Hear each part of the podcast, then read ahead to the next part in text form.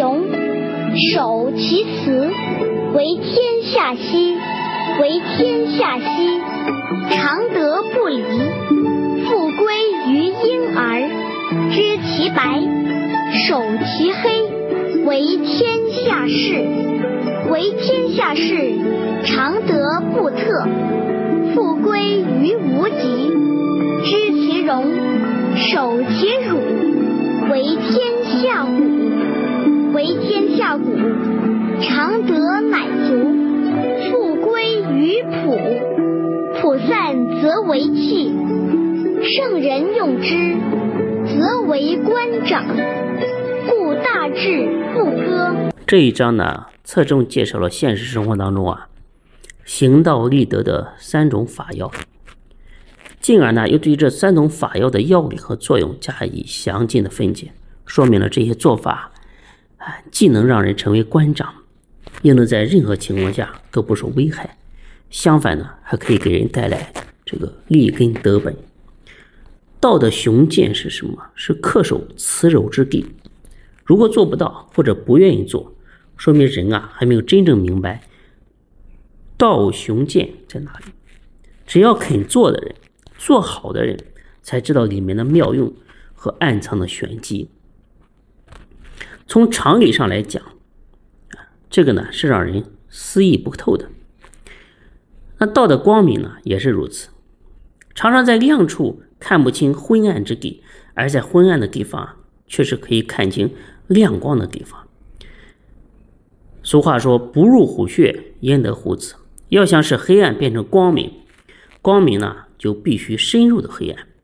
当黑暗消散的时候，就等于光明成功取代了黑暗。当天地一片光明，从此黑暗的笼罩啊就一去不复返。道的荣耀在于守辱，没有守辱的经历，没有容人的雅量，根本不配谈拥有道的荣华。只有在受辱而不动心、安忍能泰然的情况下。才可以体现出人啊胸怀的博大，心性的淡定。所以说，不经一番寒彻骨，哪有梅花扑鼻香？人只有经历过一段艰难的过程，狂躁的心才开始歇息。